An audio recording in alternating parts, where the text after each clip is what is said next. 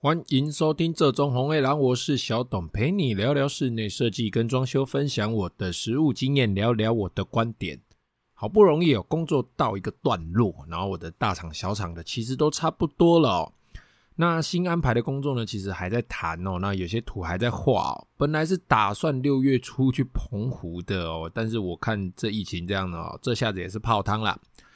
连这个假期也一起泡汤了哦。那鼻子摸摸也只好继续，诶，做好防疫啊，然后继续认真的工作了。其实啊，真的希望哦，现在大家好好的做防疫哦。我们前线的护理人员哦，然后我一些呃从事护理工作的朋友，其实他们现在都非常非常的辛苦哦。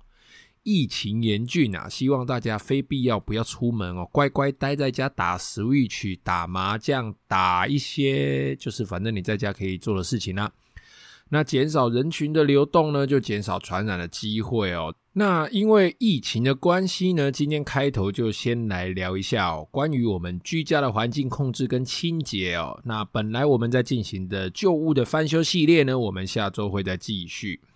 那说到我们居家的环境控制呢，今天呢，我们就着重在空气，还有诶这些我们平常怎么控制这些病菌？诶，不要说控制啦，就是。呃，最大程度的做一些杀菌，做一些防护的这些方式哦，然后从我们装修的角度切入，我们来聊聊哦，提供几种我们在装修中啊，或者是装修完啊，然后一些蛮容易达成的一些关于灭菌灭病毒，然后做一些控制环境的一些方式哦，当然并不是百分之百的控制。而是我们尽我们的能力哦，最大程度的去降低这些细菌啊、病毒啊，然后做好整个环境，把它控制在相对一定安全的范围里面哦。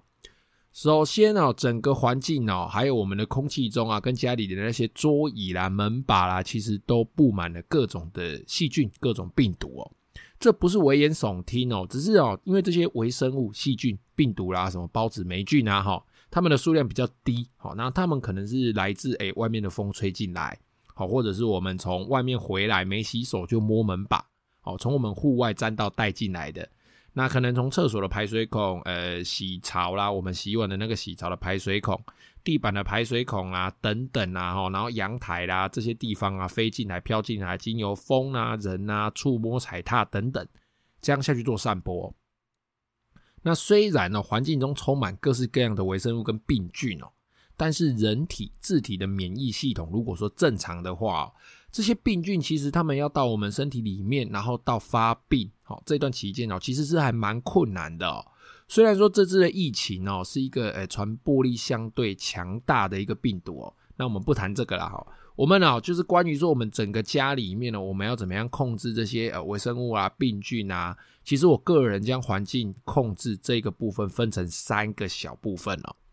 第一个啊，就是所谓被动式的保护哦，我们要做一个被动式的保护。第二个，我们要做主动式的一个出击。第三个，做消极式的逃避。那什么是被动式的保护哦？其实被动式的保护就是做 coating 哦，做喷涂哦。其实，在我们装修完毕之后啊，家中这个清洁，我们做细清清完之后啊，我们就是做一些，比如说像纳米材料的喷涂，像一些吸附类物质的喷涂。哦，那喷涂这些材料，它附着在我们刚完成的柜子啦，或者是我们常常触碰的这些家具啦、手把啦、柜体的面上哦，它们这些材料其实它会有一定程度哦，它会去分解落在这个上面的病菌哦。那这些菌落，菌落就是细菌，它会繁殖，整撮的一补一补一补，一坨一坨一坨这样子哈。那些叫做菌落，那那些菌落呢，就会被分解掉，被这些奈米材料啦，或者是这些呃吸附性的材料被它分解掉。那这些奈米材料，它的成分可能有一些像有光触媒的啦，或者是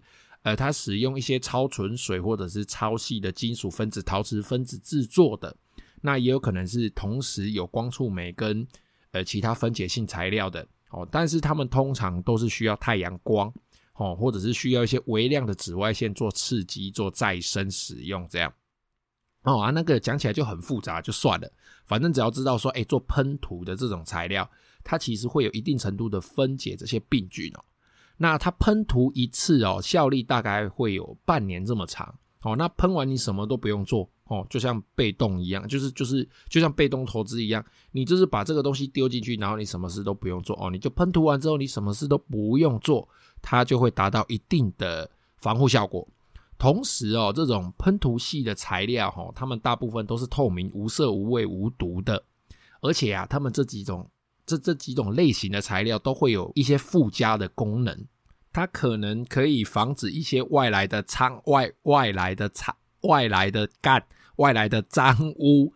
严重附着在我们的表面上哦，就是比如说，哎，滴到一些东西，或者是哎，外面的雨水喷进来。如果说我们窗户上有做一些这些 coating 的话，做一些这些喷涂的话，其实可以蛮轻松就把它清掉了，它并不会很严重的附着在我们的表面。好，再来，它会有一定程度的防霉哦，因为它本身会分解一些霉菌孢子啦，或者是它会阻挡菌丝的生长。好，那。有一些材料呢，它会吸附甲醛或者是分解甲醛哦。那依照喷涂材料以及它呃我们喷涂的方式不同哦，吼材料不一样哦，它会有不一样的效果，可能是吸附，可能是分解啦。好，那关于甲醛这个这个话题哦，就是其实是大家近年来哦，就除了装修蟑螂之外，有另外一个大家也是相当担心的装修话题之一哦。其实甲醛哦，或者是其他所谓 Total Volatile Organic Compound。简称 TVOC 啊，就是这个室内总挥发物质哦。那这边稍微科普一下所谓的甲醛哈，以及这个 TVOC 哈，或者是我们称 VOC 啊。其实哦，就是室内总挥发物质来说，不只是甲醛有害啦，只是说甲醛它基本上是一个代表物质啦。那这个。VOC 里面呢，它可能还会有一些甲苯啊、二甲苯啊、酮类啦、丙酮啦，就是我们擦指甲油的那个丙酮，有没有哈？然后醇类啦、酚类啦等等这些挥发性的物质哦，就衣服上面的那个味道啦，然后诶新车的味道啦，这些东西其实也不是说我今天做过一次处理之后，它就不会再出现哦。这些挥发物质，大家也大家哈在。网络上其实稍微查一下，也都知道说这些东西它其实是持续的散发的哦，而且它这些东西的来源并不是只有装修用的木头、用的胶、油漆哦。其实像我们买新衣服哦，那新衣服的味道、新的玩具啦、新的笔电啊、新的包包啦，或者是我们新车里面的味道哦，这些诶其实不只是味道啦，他们有的时候其实是没有味道的，但是它挥发出来的那些东西，仪器一测就知道了，他们其实都是持续散发的哦。那这些东西呢，嗯，该怎么处理哦？我们下次会再跟大家聊聊这些东西啦。哦，那我们今天就是先聊怎么处理病菌。那以上哦，我刚讲的那些过喷涂式的哦，那些就是被动式的保护。反正一句话，喷就对了啦。哦就是那个涂层，你就是给它喷下去哦，不管它是光触媒，它是吸附的，它是分解的，你就是喷哦。做完清洁完之后就是喷。喷完你就什么事都不管它，等半年之后哦再来做下一次哦。那再来哦，主动式的初级哦。那什么是主动式的初级？最简单的哦，就是我们回家的时候会拿酒精喷喷手、喷喷脸，呃，不会喷脸，喷喷身体，哦，喷喷一些呃，就是比较脏的地方哦。然后回家就是洗洗手啦，换换脏衣服啦，哦，然后洗手、洗脸、洗身体，这样其实就是一种主动式的初级哦。那再来呢，从空气清净机，大家最常联想到的空气清净机的选购，先说一个迷失哦。大家在选空气清净机的时候，其实都会知道说，哎哎，这个滤网我要选 HEPA 的，好，H E P A，什么 HEPA 的，大家知道的这个滤网，好，其实这个滤网哦，并不是什么死人骨头都可以滤哦，不管它等级多高哦，好，其实它没那么厉害，基本上太小的病毒，并不是靠滤网下去过滤的，它是靠空气清净机内部的。紫外线杀菌灯管下去做灭菌的，好，滤网的部分哦，它基本上就是过滤一些粉尘啊、比较大的微生物啦、霉菌啊、孢子啊、花粉啊，或是比较大一点、比较胖的细菌，以及哦，会有一个就是活性炭的滤网哦，那它会有一些一定程度上的除味哦，活性炭它会吸附一些物质。哦，那再来啊，就是会有静电滤网哦，它会有一些吸附的功能哦，它是利用静电的原理哦下去吸附一些可能是带正价电或者是负价电，不管了，反正就看它静电滤网怎么做了哈。就是正价啊、呃，就是这个静电滤网它会有一定的吸附功能，以及紫外线灯具哦，它会有一些破坏性的灭菌哦，它可能这个紫外线灯它会破坏这些这些细菌的细胞壁啦，这些病毒它们的的结构啦，它们的蛋白质啦，它们的酵素之类的。好，那以上哦，包含 HEPA 滤网、哦活性炭哦，然后静电滤网跟紫外线灯，基本上这就是一个完整的空气清净机的结构。那大家在选购的时候，除了它马达强不强、风强不强之外，这四个才是关于我们环境控制比较重要的一些功能。好，就大家根据你的需要去选购。那再来哦，就是附有紫外线杀菌灯管的一些冷气啦，一些呃空气流动的的机具哦，然后全热交换器的使用啦，那洗衣服的时候使用烘干哦，不管你是用瓦斯的或者是一般洗脱烘的，温度够高哦，然后搭配有紫外线灯管灭菌的晒衣架哦，通常这种晒衣架都是电动的哦，那它。它在启动紫外线的时候，人就不要站在那边，因为人哎、那个紫外线会破坏我们皮肤的细胞，因为它就是无差别杀菌。那再来哦，就是环境湿度的控制哦，包含厕所内使用干燥机啦，家里使用除湿机控制湿度啦，抑制霉菌跟细菌等等等等这些微生物的生长，不要这样湿湿的，湿湿就容易发霉嘛，发霉就不舒服嘛，看了就不爽嘛。不爽，不止身体不健康，心理也会不健康。哦，那再来就是扫地机器人每天定时的清扫。哦，然后我们记得不是扫地机器人扫就好了。我曾经有客户哦，那个扫地机器人，我那他们他他那个里面的集成盒都没有清，那个打开那里面的结块结块，那有够夸张的。哦，那再来就是，诶，可能使用一些。高温的洗净方式，比如说呃洗碗机啦，或者是洗衣服的时候，在衣服质料允许的情况下，用温度高一点的水哦，都可以有效的去杀死一些可能耐温性没有那么高的细菌。哦，那再来呢，第三点就是最消极的躲避方式哦。那其实这个方式，我个人觉得也是最有用的，就是关窗户，就是关窗户，没错。不要让外面的脏空气进来哦，然后搭配全热交换器哦，有滤网、有紫外线杀菌灯管哦，其实啊，你就可以做到不开窗，家里就一样有新鲜的空气流动。那如果说你没有全热式的交换器呢，其实你可以每天打开窗户一段时间哦，让室内换气，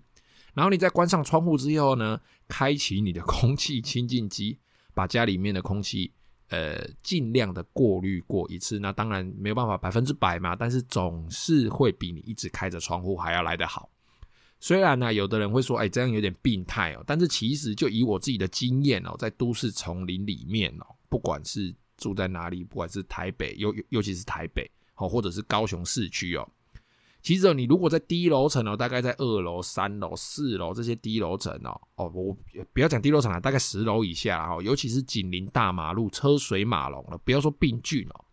光外面的脏空气落落落尘哦，脏空气落尘、油污哦，那些东西经由窗户飘进来就够你烦、够你受的，更何况是那些一到五楼低楼层哦，那个很可怕哦，那个你用窗户开着，嗯，桌面。大概一天，你手这样一滑都黑黑的。啊，那当然，如果你关上窗户哦，搭配全热式交换器或者是空气滤净器哦，都是一个呃相对不错，可以维持室内落尘啊跟这个空气清净的一个选择。但是记得哦，没有全热交换器哦，你记得要开窗户换气哦。然后，如果你冬天有开瓦斯炉的话，一定要开窗户哦，不然会先一氧化碳中毒哦。那以上这些方式哦。如果你通通都有，不管你是主动式，或者是你被动式，或者是你非常消极的，只是关窗户哦。如果你这些东西你通通都有，那我相信你一定是有一点洁癖的健逃。但是不用太担心哦。其实，在这个防疫的时代，我想一个干净的生活哦，其实应该都是每个人想要有的追求啦。只是说你要做到以上我讲的这么紧绷的哦，其实你需要一点心力、一点耐力跟一点财力，然后你要有一点点的强迫症。那不管有没有防疫哦，其实最简单避免病菌进入我们身体，然后影响我们健康的方式哦，怎么避免呢？最简单的就是你就是还是出门就戴着口罩，好，然后记得勤洗手哦。那能够不出门就少出门，然后不要再没洗手，也也不要说没洗手，不管有没有洗手，因为水里面还是会有生菌啊。不管怎么样，就是不要随便的摸自己的眼、口、鼻，要避免细菌进入这些相对比较脆弱的地方哦。那也祝大家身体健康，万事如意哦。好啦，今天因为疫情的关系哦，那有一些事情其实都还没忙完哦，那时间也蛮晚的，我要继续去忙了。今天节目就先这样子啦，勉强达到哦，再拖个几秒就有低标十五分钟了。好啦，时间差不多了，谢谢各位好朋友的收听，今天就先这样子了，拜拜。